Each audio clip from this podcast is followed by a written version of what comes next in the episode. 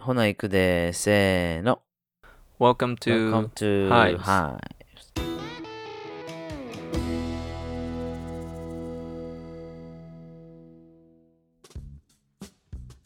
皆さんこんにちはハイブス司会進行のジョンです、マックスです。えー前回の、えーチョコレートの話に続いて、まあ、今回奴隷の話を中心にやっていきたいと思いますほいトニーズチョコロンリー一応日本語のウェブサイトあんねんけどうん。買えるんかなこれ今見てんねんけどなんかショッピングカートとかも特にないし商品一覧とかは見れるけどあれちゃうだから、あの、情報だけ流そう流しとこうみたいななあ。そんな今、感じかなまああったらなもうこれ食べられへんからどうしようもできへんねんけど食べられへんって、ちょっと、それはないやろ。食べれるじゃじゃほんまにじゃほんまに食べられいや別にアレルギーとかじゃないけどいやマックスだって嫌いなもんあるやろあるよ。何牡蠣。なんでえ無理やから。一 緒やうん俺もう絶対負けへんからこの議論 で唯一語れへんのがちょ嫌いなもんないっていうやつ嫌いなもんないってやつ。でそういうやつは無視するあんねん、あんねん。牡蠣無理やねん。オイスター無理って言ったら変態やな、お前って言われるんだけどさ。一緒や俺もめっちゃ言われんねんそれどういうことオイスター無理やもんだって。いや一緒や別なにだからうん一緒やなそうだから一緒やろはい一緒ですよ、はいあなたとはい。はい。はい、まあちょっと奴隷の話に戻るんですけど、まあ、前回はちょっとねチョコレートにフォーカスした話やったんで、えーはいもうちょっと広く、まあ、奴隷とはっていうところから具体的にどんな場所で奴隷の産業が行われているのかとか、まあ、その辺を触れていきたいと思います。おお、いいね。、はいいいいねちゃうか。 おお、学びたいな、もっと俺も。学びた俺もいちょっとな、もっと学びたいです。うんまあ、あの前回の冒頭でも言ったんやけどやっぱりすごいショッキングで調べてるとうん、そうやな。まだこんなんが残ってるんかっていうはいはいはいはい。反面あそういえばそうやなっていうはあ特に日本に住んでるとね結構実感することが実はあったりして、おーおーおーまあちょっとそこも後で触れていくんやけどうん。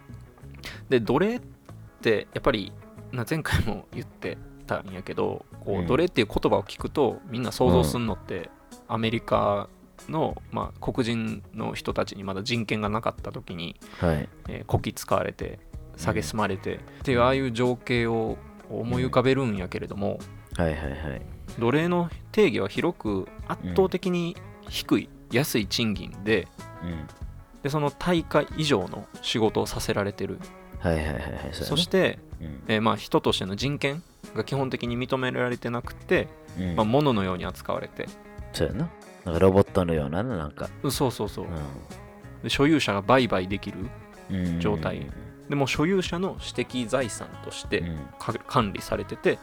まあ、好きな時に処分したりうん。売り払ったりできる状態が、まあ、一応広く定義されてる奴隷なんやけれども、うんうん。うん、おやおやって思うことあるよな。だから、あるね。ブラック企業で。 あるそうそうそう、まあ、んまさにそうようんな、うんまあ、あれも一種の奴隷なんやろうなって思うしな、普通に。奴隷やな。だって、こっちでさ、スレイブレイバーって言ったらさ、やっぱ奴隷労働や、みたいな。はいはいはい。まあ、まさによな。日本よくあるよな。あるうんちゃううん。まあ、給料はまあさ、国によって全然ちゃうけど、うん。 奴隷やなって思うことあるもんな。なんか人いやかまらあ話聞いてて。全然あるよ。手取り15万円とか多分おるおるんやろだって。まあ、なんやろうな、そのなんか、まあ、俗に言うブラック企業ってさ、給料が安くて、長時間働くって、うんまあ、それだけじゃ、ブラック企業っていうのは俺ちょっと言い過ぎかなと思ってて、もちろんそれがほんまに自分がやりたい仕事で、うん。ただ今はちょっと業界的にとか会社的にまた成長段階でまあそん例えばなに給料スタートアップ払われへんけやったどらそうそうそうそうそあうあもちろんもちでろん。頑張ってやってるよっていうのは別にブラックに値せんまあ望んでやってるうんうんうんうんから俺もそういう時期あったしうんはまあブラックじゃないただそこに例えば上司が暴言吐いて、えー嫌がってるのに無理やりしうんうんうん。仕事させたりとかうん。絶対に風邪ひいて38度以上熱あんのにいやお前来れるやろっつって出社させたりとかまあよく聞く話やんかうんうん。そこまでなってくるともうほぼ奴隷と変われへんなって思うそうやな。うんまあ、奴隷ってどういう昔の奴隷の話にちょっとだけ行くんですけど、うんまあ、あんまりここは深くいけへんねんけど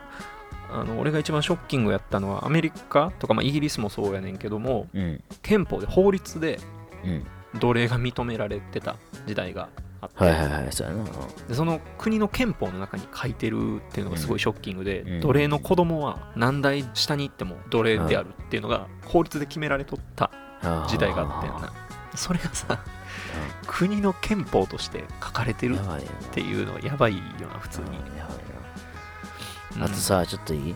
うん俺さ、びっくりしたんやけど、これ。うん例えば、ワシントンっていう名前があんねんけど、ジョージ・ワシントンあのラスラストネームで、うん。はい名字なはいワシントンっていう名字の人を挙げていくと、ほとんど今な、黒人の人やね。ほうほうほうほうんなんでやと思うえどういうことやワシントン家に仕えてたからそう。おマジか特定の名字を、えー挙げていくやん。そしたら、あれこれ黒人の人しかほぼおらへんよなってなんねん。あああるあるあるうんうんうんそれって奴隷の制度の時にその主人からもらった主人はその自分の持ち物やからその人たちに自分の名前あげねんて、そういうことなんやほんで自分らではその名前を使わへんくなるんてでじゃあ自分らではその主人が自分らでその名前使わなくなるってことうんだから自分の子孫にはその名前使わせへんねんてはいはいだから黒人奴隷にワシントンっていう名前与えといて自分らは名前変えんねんそうそうそうそうそうそうええそうなんや Have you seen a single white person named Washington? No いやほんまにほんまにノーやわでもあるよなあの今パッと出てけえへんけど、うん名前聞いたらあこの人種というかまあ黒人っぽい名前やまなあまみあたまあいなのがあるやんかうんそのルーツってそこなんやそこやねめっちゃ怖ない、怖っその名前なんかあれやな考え物やなうんびっくりしたもん俺なんかほんまやって思って、恐ろしいなそれは、うんはいまあまあまあちょっとははい い、い、やいそやいうそうだけやどそれはちょっと、うんうんトリビアでしたね、うんうん、でまあ昔アメリカではえっ、とね1860年時点うん奴隷400万人いたんやっておーおーおーお400万人もいたって、まあ、数字が衝ー撃やったすごいなえっと昔の奴隷の考え方って今の奴隷とちょっと違うのは戦争とかで勝った国が敗戦国の住人とかを、まあ、労働力とか奴隷にするために自国に連れてきたり、もしくはまあ植民地のにしてる場で働かして、えー奴隷としていたっはいてはいいうのが、まあ、昔の奴隷の考え方はいはいはいはいで今の奴隷は、まあ、その働かせたりっていう意味では、えー一緒なんやけれども、まあ、戦争とかではなくて、純粋にそのビジネスのためにそうやな奴隷にされてる人がいいるっていう状況で俺これすんごいショッキングな数字やねんけどただねうんこのね奴隷の問題結構情報が古いのよね、うん最新のやつでも結構2019年とかうんなんで今今がどうなのかちょっと分かんないけれどもうん現代のうんうん奴隷制の被害者はいでこれ国連の報告やねんけどもうん4030万人の奴隷が世界でいるらしいおーこれ相当衝撃よなマジかそうその中にもあの内訳というかタイプが奴隷にも分けられてて、はいえー一番多いのが強制労働うんうんうんで、まあ、これが大体2500万人ぐらいはいでその次が強制結婚ほこれはまああのいろんなルートがあんねんけどもううん分かりやすいので言うと突然誘拐されて ほで売らうれ誘て拐なんやへえうんその人のに結婚させられてとか、はいちょっと後で具体的な事例とか出すんやけれども、はいえー強制結婚がまあ大体1500万人ぐらいいてほであと性的搾取、うまああのーまあ、これも誘拐されてそうういうん売春宿に売られたりとか、うん気づいたらポルノ業界に入れられてたとかっていうのがまあ500万人程度はいはいはいはであと国家権力によっての強制労働っていうのがまだ続いててそれが400万人ぐらい世界でもいへいるらしいですえ増えてない増えていやまあ増えてることはないとは信じたいんやけどただなこれうんこの数字もそのめちゃくちゃ正確っていうわけじゃなくてないよ推ね定やねんあてあやっぱりああダークな部分やから出てこあない、うん、で隠してる国とかもやっぱあるやろうし政府とかもあるやろうーしうんあなんていうかなその正確な数字っていうのがなかなか出にくい部分っーていうのもそやなっぱり解決しづらいが難しい問題なんやろうなっていうのはあってあとさ、あのーうん奴隷にならざるを得ない人もの気持ちも分からへんちょっとだってさうん奴隷がいいとか言ってんじゃなくてうん奴隷として働いてる人の中には多分これ以外仕事がないとか、うんだそうかそうらそうめっちゃなんかそこで take advantage of somebody ってなんて言うんだっけ弱みにつけ込む、あ、そうそうそうそう。うん弱みにつけ込んでさ、めっちゃ汚いと思うねんけどな。なんかそうやねんめっちゃジレンマやと思うわ、その人からしても。これがなかったら食べられへんし、どこにも出られへんし、そうそうそうみたいな。難しいよね。やっぱりその奴隷の被害に遭ってる人の多くがやっぱり貧困層やろうな。うんとか、まあ、社会的な立場がすごく弱い人っはいはいはいはい。ていうのはなりがちでで、まあ、その理由がいくつかあんねんけどやっぱり一つは教育が行き届いてないからうんうんうん最初の段階でそれが悪いことかどうかっていう判断がつきにくい。ちょっと待って、どれやと思ってない人もおんのかいやいやどういうこそとの実際に働き出したら奴隷っていうのは分かんねんけどな。うん。その誘う時にいい仕事があるからって言ってああ。やっぱり教育が行きそう届いてないところってやっぱ貧困な人が多いから、まあ、家族養うためとか、いうことあの成功するためにちょっとでもこういい仕事って聞いたらうん食いつきやすいうんそうやんな。興味持つやんかやっぱりああ、そういうことだね。うんそうやって騙す騙されるっていう概念がそもそも教えられてないからいい仕事って聞いたらやっぱり行ってしまったりとかでそれが気づいたら全然知らん国にいてそのまま結婚させられてるとかっていうのが全然あるであともう一つやっぱり金銭とかうん物で釣る携帯電話とかそうやなうん見せて手に入るよって言ってでちょっと手伝ってやって携帯電話スマホとか持てへん子がいるからさ貧困層はそれで、するんだよ。だってもう相手はあれよ78歳の女の子とか10代のの。ちっちゃい子とかやからでやっぱりそのほんまにマックスが言うように足元見てというか弱みにつけ込んでうんう。んやっぱ社会的な立場が弱い人がそういう被害に遭う遭うケースがやっぱり多いはいはいはいはいはいでそのどういう場所でそういう被害者が発生してるのかとか、まあ、強制労働とかが起こってるのかって見るとやっぱはい。り、ん。えーバングラディッシュとかうん西アフリカの方のガーナはい。コートジボワールとかタイでよく問題に上がる新ちゃんウイグル自治区はいはいはいはい。とかあとロヒンギャの難民の人らとかはいはいはいはやっぱアジア圏が多いのなうんインドネシアマレーシアフィリピン、まあ、こういうところい。うのん人らが被害に多く遭ってるそうへえ、そうなんや。うんアジアも多いねんな。アジアがね意外と多いそれはやっぱり貧困層が多いっていうのもあるし人口が多いんかな。人口も多いし隣の国々と隣接してるから行きやすいんか。そう国境を越えてそういう犯罪が起こそってあういうとことね。追いかけにくいやんそうなるとあもちろんもちろん。っていうのがまああそうなんや。理由としてあるみたいうーん。さっき言ったその強制労働とか性的搾取とかうん。いろいろと奴隷として、うん、働かされてる人インダストリーがいっぱいあんねんけれども、うん。まあ、それって全然俺らが住んでる世界と遠い話じゃなくてうん。先進国が輸入しているいいろんな世界から輸入している商品うん。のほとんどっていうかまあ結構な割合で奴隷として働かされてる人が作ってるものって多くて、はいはいはいはい。まあ、前回も出たなカカオとかはもちろうんんやし、あの最近問題というか、まあ、みんな分かりやすいのが服繊維類はいはいはいはい、そうやな。うんなどう考えてもこんな金額でこんな服買えるわけないやんみたいなのが今結構世の中にあるけどフォーエバー21とか。そうででそういうところ、まあ、そういうところって、まあ、具体的な企業名はちょっと分からへんねんけどもやっぱりファストリテイリングっていうのはそういう闇がある会社もやっぱ多くて服系とかあと魚介類はいはいはいはい船に乗せられていや あのよく冗談かほんまか知らんけどマグロ漁船に乗せられる話とかあるやんかはい。うんうんうん。で数ヶ月帰ってこれないとかああいうのも無理やり乗せられて数ヶ月帰れなくてっていう話はタイとか結構頻繁にあるらしくてあ、そうなんや。うん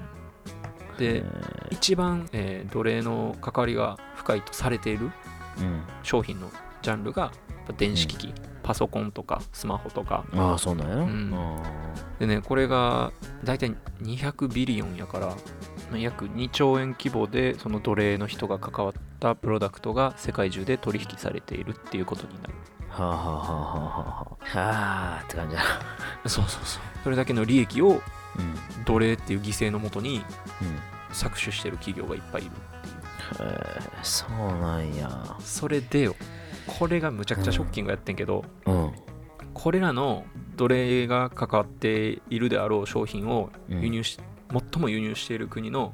うん。ナンバーワンがアメリカなんよはい。ナンバーツーが日本なんよお前よーし。これはねちょっとショッキングやったなぁいや、ま言葉失うよな。あ ちょちょっとちょっと何か分からんくなってきたあそうなんややっぱりまあでもそうやんなだって食のインフラさうん。やばいや安すぎってことん安すぎん全てそうやなああそうかやっぱりそうやんなあんなうまいものがそんな安いわけないもんそうやな。で、まあ、ちなみにこの調査結果っていうのは、えっと、オーストラリアのウォークフリー財団、うんウォークって歩くの方っていうところが、えっと、2018年の数字を元に出している調査結果で、はいはいはいはいで結構ここのウェブサイト行くとあの奴隷とかに関していろいろな情報とか載ってるんですごい面白いんやけれどもはいはいはいいろいろなインデックスが見れるのよ Global Slavery Index みたいなあのマックスがこの前見せてくれたさなんか Air Pollution Index みたいな地図はでいはいはいはいあんな感じで Global Slavery の地図でほうどの国がなんていうかなその奴隷の被害に遭ってる被害が多いですよとか見れるんだけれどはいもはいはいうんまあ、その調査結果の中に G20 の参加国、まあ、要するに世界的にも先進国として世界のリーダーとして、うんまあ、言ったら先頭を切って走らなあかん国々うんの中で行動をちゃんと起こしている国と起こしてない国っていうのをこうリストアップしててはいはいはいはい日本がね行動を起こしてない方にリストアップされてんのよそりゃそうやわそうなんですで、まあ、ちょっとこの背景にはいろいろあるんやろうけど、いやいろいろあると思うよほんまにいろいろあると思うマジうでんでもさだからあのあでも国産ってことできんもんな チョコレートに関してはうん、そうやなできへんよなだから国産っていうのをササポートするのはめっちゃいいことやなほんまにあまあそれはすごい大事あの地産地消とかな、あうあいうのんで絶も対大な事やしこうチョコレートだけはチョコレートは多分、まあ、コーヒーもそうやろうけどうんすごい関わりの深いところは特に日本でな生産できへんものに関してはうんうんうんどうしても関わってくるんやろうなってまああのフェアトレードだけを扱ったスーパーとか今やったらあるからさ、うんうんまあ、積極的にそういうのを買っていくとかは大事やろうけどそうやなうんでもほんまゾッとするなそのナンバーいやマジで第2位日第本2位や日本無視する国第何位無視する知らな国あ知らないふりする国ナンバーワンだったナンバーツーやったナンバー2知らないふりっていうかえっ、と何奴隷によって成り立ってる商品あそうそうそをうそう最も輸入してる国第2位お前ちょっと日本にフォーカス当てた話は一旦後に回すはいとして、はいまあちょっとさっき、えーこういう国で頻繁に奴隷のうーん何被害に遭ってる人が出てるよっていう国をちょっとずつ紹介していきたいんだけど、えーはいえっとまあ、バングラディッシュは結構多いのが繊維工場で働かされてる少年少女はいすごい若い世代の子らっうんはいていうイメージがあってんけど俺もはいはいはい毎年5万人の少女が人身売買されてるねんっておーえ5万人やね毎ー、5年万人まあ推定なんねんけどこれもちょっとどういうことななんなん子供のそのなんなんほんまにもうマジで気持ち悪い、でインドも、えーとね、人身売買がすごい頻繁で、まあ、インドっていうか厳密に言うとミャンマーやねんけどうんミャンマーも人身売買の温床になっていてでさっきもちらっと言ったように国境が近いからインドとうんうんミャンマーで誘拐された女の子たちがインドに連れてこられてうんインドで、まあ、人身売買に合ってるっていうはいはいはいはいはいでいろんな記事見てたら怖いよさっきも言ったようにその仕事で釣ってでいい仕事あるからって言ってバス乗せられてうんうんバスの中で薬飲まされておで気づいたらまあ乱暴されててううわ知らん場所に着いて目の前に男の人が何人か立ってて、まあ、言ったらその場でオークションみたいな感じでえ選ばれてそれ漫画やんいや漫画よほんまにでその人にマ連れジてでいかれてみたいなでその人がそこから先どうなるかとかは正直分からへんその人がまたさらに転売って言ったらあれやけど売られたりとかするんやろうしえそれマジで漫漫画っていうかもうえまあちょっと非現実的よなまだあるんあんねんてそういうのがめっちゃさ現実から離れてるようやけど、めっちゃ近いんやなこの話って近いあの一個事例ちょっと今出すんやけど2017年にあの結構最近やんか、はアラスカ航空にある男の人が乗ってきてはでその人の身なりは綺麗な中年の人やねんけど一緒に連れてきてる女の子明らかうに1 4 5歳ぐらいのめっちゃボロい服着た子であうんでそのアラスカ航空の職員の人がなんかおかしいと思って、うん女の子に話しかけたりすんねんけど、うんその一緒におる男がううん会話させようとせえへんねんって、はあはあはあなんか大丈夫とか聞いても何も言わせへんねうんんってでその子にはあこうなんとかうまいことトイレに行くようにこう誘導してそしたらそのトイレにあうんうのんうん助けてほしかったらメモ残してっていうポストイットみたいなのを貼って置いとったああああでその子が出た後にその紙に「助けてください」って書いてたからあの機長さんに連絡してで機長さんが着陸する現地の警察に連絡して着陸着陸した時にその男を逮捕されるっていう事件が実際にあってんけどもおー何がゾッとしたかってその人身売買で勝った子というかまあ奴隷として勝った子を普通に飛行機に乗せて意味わからんよなほん まに意味わかれへんよえその子どうなったのほんでえ大丈夫あその子は保護されてうんそうそうそうもちろん大丈夫あよかったえでもそれが普通に起こってるってことやんなそういやマジかよ衝衝撃よなちょっと言葉出えへんわマジでいやほんまなんかここういうのばっか見とってたからさ今日ほんまに あの、えーちょっとい落ち込む なや普通に沈んでるよ気分今あまあまあちょっと一個事例として、まあ、ちょっと話してみたいけど、まあはまあいそんな感じで、えー人身売買で特にやっぱ女の子が7割方の被害者あらしくて、うんうん7割が女性ではあでまあ強制労働の例としては、まあ、有名なのがウイグル自治区はいでここはあの綿花綿の花が取れるところで、はいはいはいはいそれを加工してうん出荷したりするんやけれどもうん中国の80%の生産がこのウイグル自治区で行われてて、はいはいはいはで中国の綿の生産量って世界の大体2割ぐらいやねんってだからかなり流通してていはいはいはだから俺らが着てる服とか、まあ知らずに買ってる安い服とかも、んまあこういう奴隷として働かされてる人が作ったっていう可能性も全然ある。いほうほうほうほうほまあちなみにアメリカは去年の12月にここで作られてるであろう商品は輸入しないように対応はしてるらしくて、うはいはいはいはいうん、国内に入らないようにでもそれもそれでさその輸入しないようにするやんそしたらその人たちのあれはどうなる、そうやねんそこやねんそこが難しいねん難しいよなめっちゃそうやねん安いとはいえ賃金受け取ってる可能性もあるやんっうんてなったら結果的にそのうん救ってることになるんやろうなっていううん難しいよな俺もそれなめっちゃ思ってそれめっちゃディレンマよなそうじゃあその子らの仕事ってどうなるのもうめっちゃジレンマよなちょっとさい長くなったから一回この辺で切ってうん次回、えーとまあ、日本にフォーカス当てた話とはい、で、まあ、具体的にどういうことをしていけば、うんまあ、解決にちょっとでも貢献できるのかっていうのを話していきたいはいと思いますんで、まあ、はい今回は一旦この辺で終わります。はいではまた来週せーのくせく